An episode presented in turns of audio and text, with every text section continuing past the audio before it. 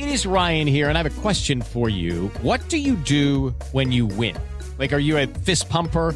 A woohooer, a hand clapper, a high fiver. I kind of like the high five, but if you want to hone in on those winning moves, check out Chumba Casino. At ChumbaCasino.com, choose from hundreds of social casino style games for your chance to redeem serious cash prizes. There are new game releases weekly, plus free daily bonuses. So don't wait. Start having the most fun ever at ChumbaCasino.com. No purchase necessary. BGW. Void were prohibited by law. See terms and conditions. 18 plus. O bolo mexe, mexe, deixa no ponto, quebra a cabeça, deixa que eu monto uma bela história, deixa que eu conto. Programa Deixa que eu conto. Uma iniciativa do Unicef no Brasil.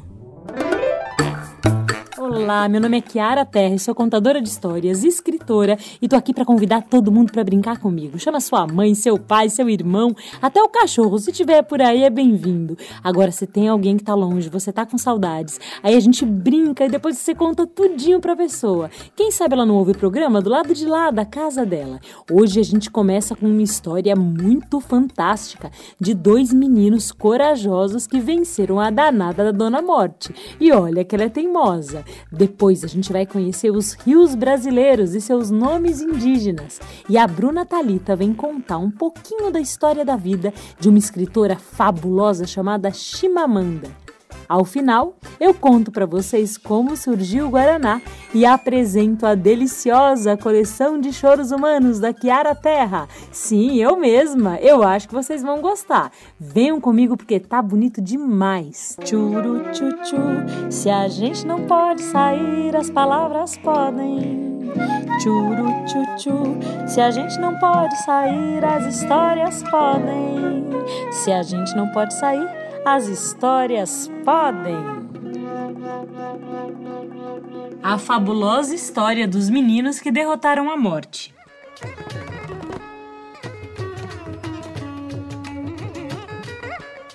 Era uma vez um povoado no continente africano. Lá estava acontecendo uma coisa muito triste. É que a Dona Morte tinha feito a escolha de morar por aquelas bandas. Tinha feito a escolha de morar por aquelas bandas. Tinha feito a escolha de morar por aquelas bandas. O que isso significa? Ai, é uma desgraceira sem fim. Quando a Dona Morte resolve morar num lugar, nada mais nasce no chão. As pessoas passam fome porque não, não adianta plantar, não adianta cuidar não há o que colher. Quando a Dona Morte resolve morar em um lugar, os bichos não têm mais filhotes e os bichos que estão vivos ficam fracotes. Quando a Dona Morte resolve morar num lugar, quem tem as costas doloridas sofre de dor mais ainda. Quem tem um pouco de dor de barriga, ixi, fica deitado por dias. A Dona Morte se acolhe no meio da floresta e anda todos os dias escolhendo suas vítimas. E ela é horrível. Ai, a Dona Morte é fedorenta demais. Ela tem uma boca cheia de dente podre. Ela é comprida. Sua voz é muito fina. E a Dona Morte tem um braço enorme que ela arrasta de um lado para o outro, fazendo um barulho estranho. Quando a Dona Morte se mudou para aquele lugar, Todo mundo tentou enfrentá-la. Os primeiros foram os guerreiros.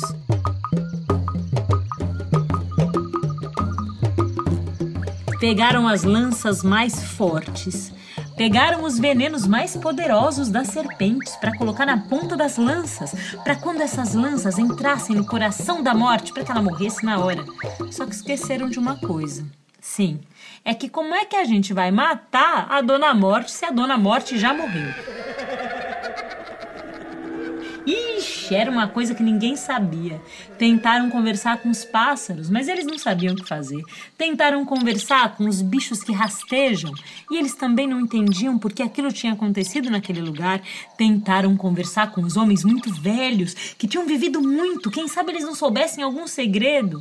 Mas parece que os segredos deles não faziam efeito para Dona Morte, porque a bicha era danada. A bicha era muito teimosa, geniosa, e ela dizia: Daqui não sai, daqui ninguém me tira. Eu gostei daqui, aqui eu vou ficar dançando catira.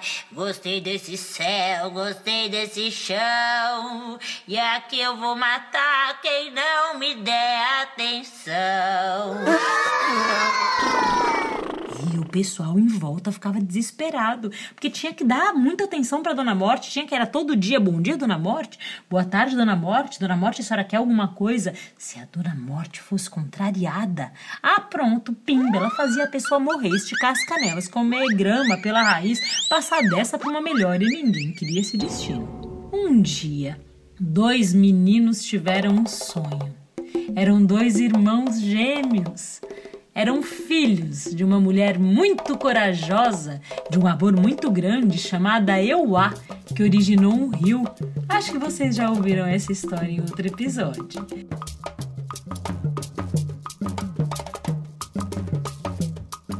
Esses dois meninos já estavam um pouquinho crescidos e resolveram conversar com a Dona Morte. Todo mundo foi contra aquela decisão. A avó dos meninos tentou segurar os dois o quanto pôde. Mas os meninos, eles eram teimosos. Quando eles colocavam uma coisa na cabeça, eles iam até o final. E eles decidiram sair bem cedo, quando ainda tá muito gostoso o tempo, quando o sol ainda tá nascendo e tá tudo fresquinho. Começaram a andar por aí e viram lá, lá longe, era ela, toda vestida em trapo a Dona Morte andava pela floresta pensando quem seria sua próxima vítima. Quando ela viu aqueles meninos, ela disse: Vocês querem morrer? E os meninos disseram: Oh, não, Dona Morte. A gente veio aqui, sabe, para conversar com a senhora, para lançar um desafio.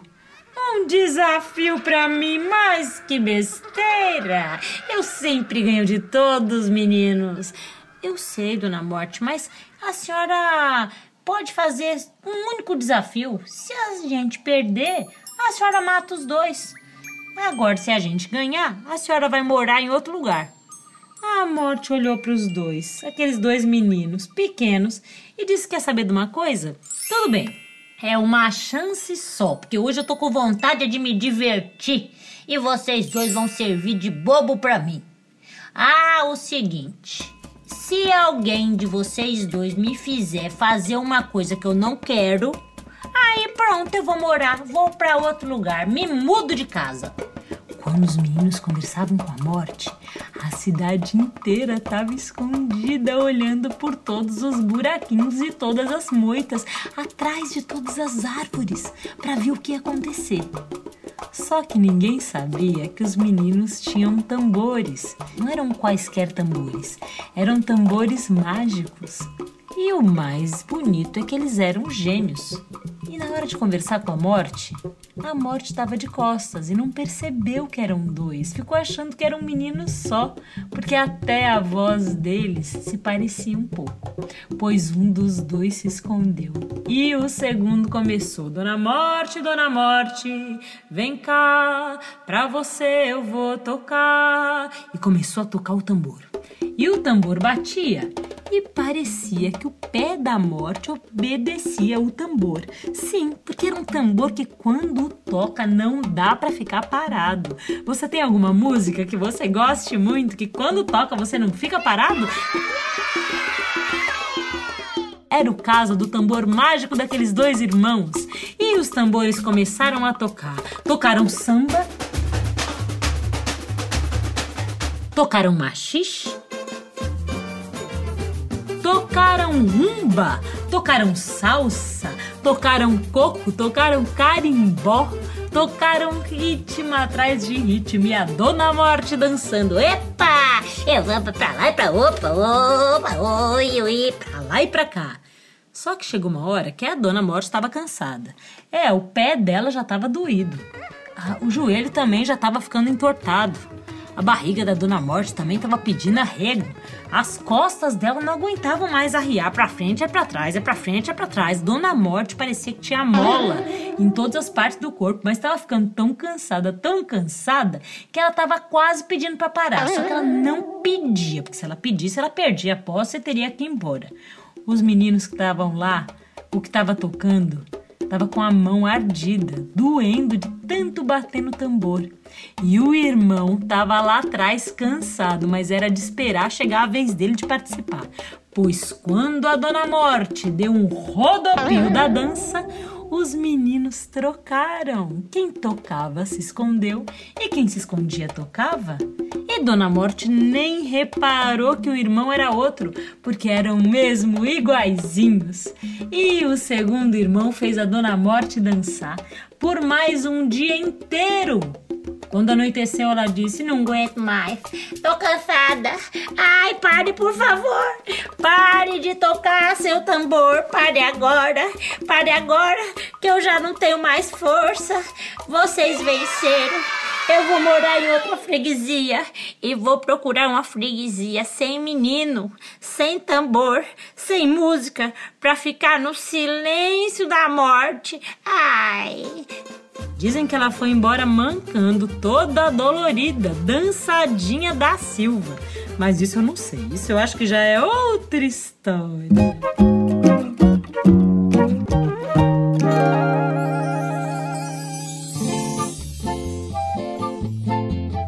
O Brasil é um país grandão e há muita água boa e limpinha por aqui. Essas águas formam riachos, cachoeiras, córregos, lagoas e rios enormes. Também tem os rios pequenininhos. E dizem que quando os portugueses chegaram por aqui, eles começaram a espalhar para todo mundo que eles tinham descoberto o Brasil mas não foi bem isso, não, porque muitas comunidades indígenas viviam nessa terra e conheciam cada pedaço, cada fruta, cada árvore, cada palavra e cada jeito de viver mais diferente um do outro. Essas comunidades indígenas deram nomes para os rios que conheciam e os nomes permanecem até hoje. Dentro de cada nome tem um segredo um segredo que só a língua indígena que batizou o rio pode desvendar. Pois agora eu vou falar o nome de alguns rios e vou falar o que, é que eles significam. Por exemplo, você sabia? Araguaia, em tupi, quer dizer araras vermelhas. Tocantins também é uma palavra em tupi que significa bico de papagaio, esses dois rios, tanto Araguaia quanto Tocantins, nascem lá para as beiras de Goiás e fazem parte de uma bacia hidrográfica. A bacia hidrográfica é uma família composta por muitos rios. Essa baía se chama Baía Araguaia Tocantins, ou seria Baía Araras Vermelhas, Bico de Papagaio. Também tem o rio Paraná, Paraná é um nome tão bonito, significa parecido com o mar. Eita, que deve ser um rio muito largo! E há também o rio Tietê, que significa pássaro verdadeiro na linguagem tupi. E os dois juntos formam a bacia do rio Paraná.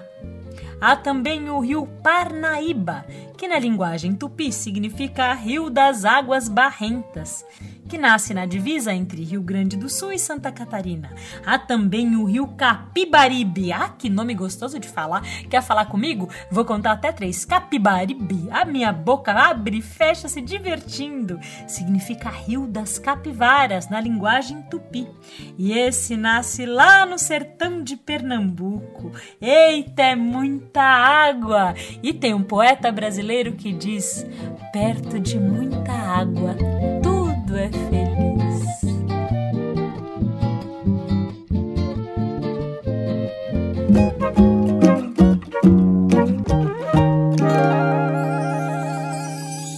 Oi, eu sou a Bruna Talita e estou muito feliz em contar para vocês sobre uma grande escritora negra chamada Chimamanda Ngozi Adichie. Ela nasceu na Nigéria, um país que fica no continente africano e desde pequenininha sempre gostou muito dos livros. Tanto que com apenas 4 anos de idade já sabia ler. Eu me lembro que aprendi a ler com 7 anos. E você, já sabe escrever o seu nome? Já começou a ler? Foi nos livros que a Chimamanda percebeu uma coisa estranha. Que as personagens da história, os lugares da história e as princesas não se pareciam com ela. Moravam no lugar que fazia muito frio e eram brancas como a neve. Mas ela não era branca como a neve. Como ela mesma diz, nasceu com a pele cor de chocolate. E no seu país o sol sempre brilhava forte. Quando ela tinha 19 anos, foi estudar nos Estados Unidos e notou que as pessoas olhavam para ela e para o seu povo, achando que na Nigéria e no continente africano só existia pobreza, que as pessoas moravam apenas em aldeias e que eram menos inteligentes. Isso nunca foi verdade e era muito perigoso que as pessoas continuassem acreditando naquilo. Era preciso contar uma outra história. Outro era uma vez sobre sua gente. Foi aí que a Chimamanda começou a escrever livros contando sobre a vida das pessoas do seu país. É claro que na Nigéria existem problemas, mas também existe muita riqueza, sabedoria, inteligência, tecnologia, cultura, lugares incríveis e muita criatividade. E é sobre essas vivências que ela conta nos livros que já escreveu. E os livros dela fazem muito sucesso e levam a literatura africana para vários países do mundo. A Chimamanda também acredita que todas as pessoas merecem ser respeitadas igualmente, sejam homens ou mulheres. Ela acredita que meninos e meninas sentem medo, ficam tristes e por isso, tanto as meninas quanto os meninos podem chorar e falar sobre o que sentem. E que isso não é nenhuma fraqueza, na verdade, é um grande ato de coragem. Ela também acredita que meninas e meninos podem brincar do que mais gostam, porque os brinquedos e as brincadeiras são para todas as crianças. E tem outra coisa. Ela também acredita que todo mundo pode ajudar na organização da casa.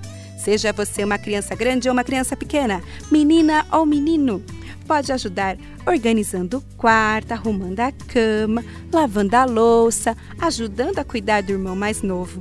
Sabe por quê? Assim ninguém se sentirá injustiçada e nem tão cansada.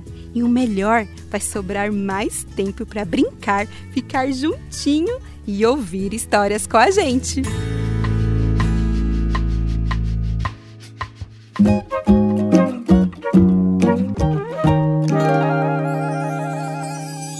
Você conhece a história do Guaraná? Guaraná é essa fruta que faz um refresco bem gostoso. Tem gente que toma na forma de refrigerante, outras pessoas tomam na forma do suco, pegando a planta, tirando a semente e fazendo um xarope. Depois coloca água e, se der, coloca uma gotinha de limão. Hum, fica bom demais.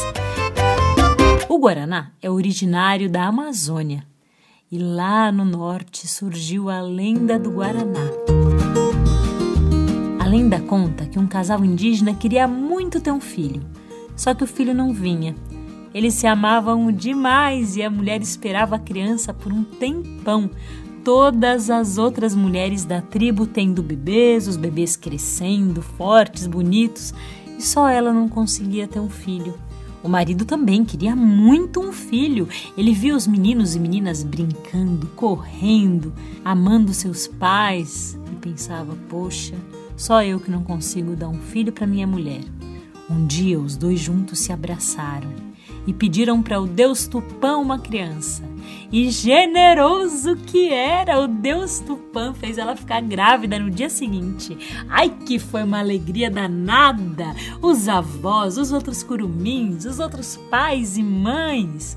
Sim, porque em muitas comunidades indígenas, quando uma criança nasce, ela não é só do pai e da mãe, ela é de todo mundo. Todos os adultos são responsáveis por aquela criança. Por isso que se diz que é preciso uma tribo inteira para se criar alguém. Esse menino nasceu e ah, como ele era bonito!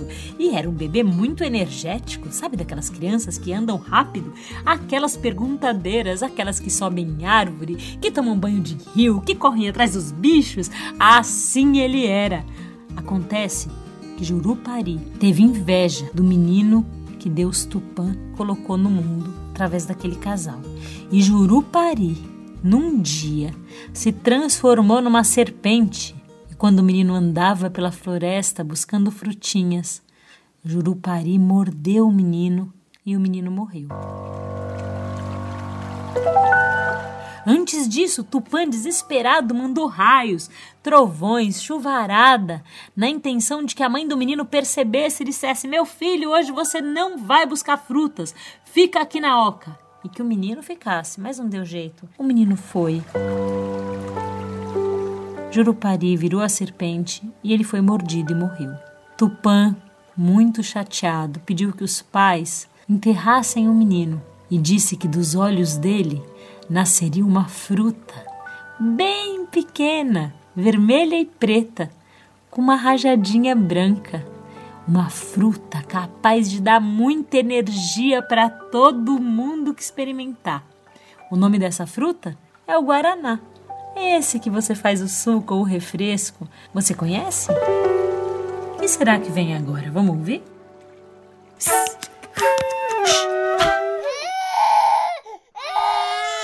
Chorinho, chorão, chororô.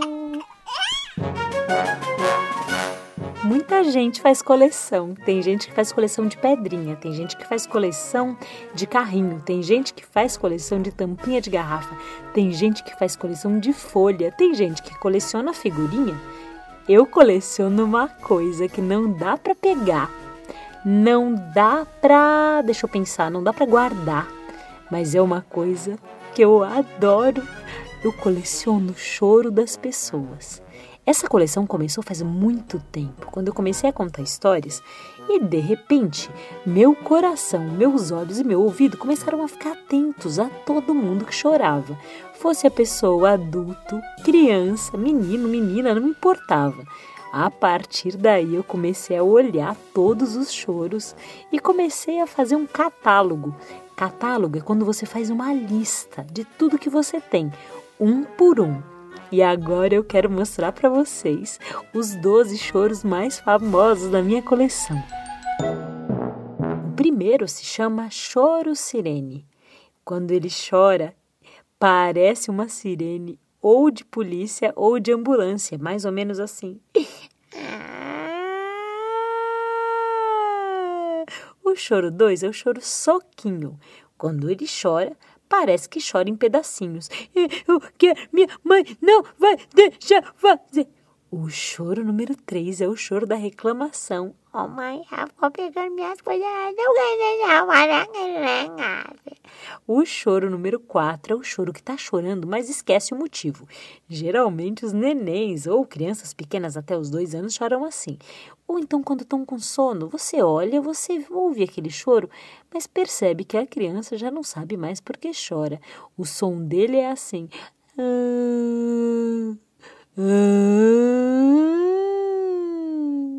O choro número 5 é o choro risada. A pessoa chora, já acha graça daquilo tudo e já ri.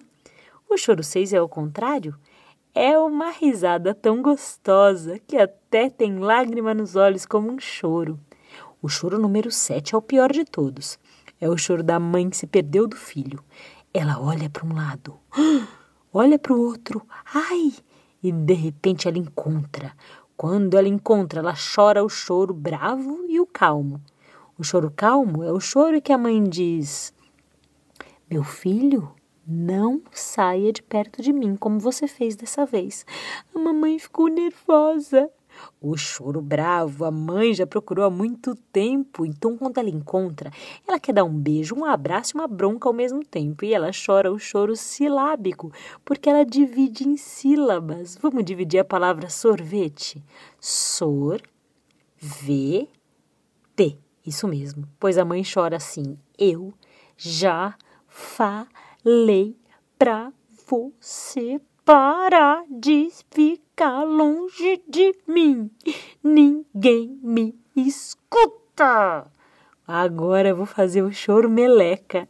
Esse, a criança começa a chorar e coloca as mãos dentro da boca. Nem sei como cabe tantos dedos numa boca tão pequena.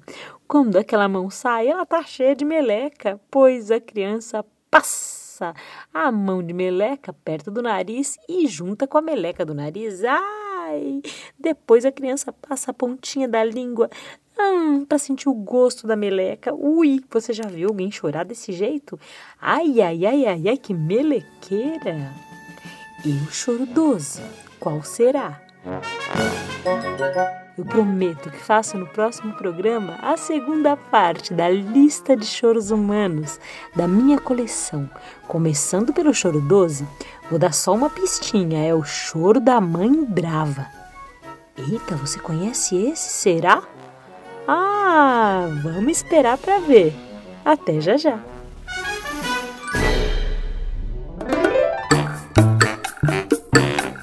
Eu sou a Kiara Terra e o Deixa que eu conto é uma iniciativa do UNICEF no Brasil. Você pode nos encontrar no nosso canal do YouTube, que é o youtube.com Unicef Brasil, e no Spotify, onde é só procurar Deixa que eu conto. Você também pode seguir a gente no Instagram pelo arroba Unicef Brasil e entrar no site unicef.org.br. Esse programa é uma criação de conteúdo, redação, locução e produção Kiara Terra. Sim, eu mesma. A direção musical fica por conta da Angela Coutre. A edição e a direção do programa são assinados por Emerson Coelho e a sonorização das narrativas por Guilherme Destro. A iniciativa Deixa que eu conto, do Unicef no Brasil, está alinhada à Base Nacional Comum Curricular na etapa da educação infantil. Esse programa contemplou os direitos de aprendizagem, brincar, participar e explorar, e os campos de experiências, escuta, fala, pensamento e imaginação, traços, sons, cores e formas e corpos, gestos e movimentos. O bolo mexe, mexe, deixa no ponto, quebra a cabeça, deixa que eu monto uma bela história, deixa que eu conto. Programa Deixa que eu conto. Uma iniciativa do UNICEF no Brasil.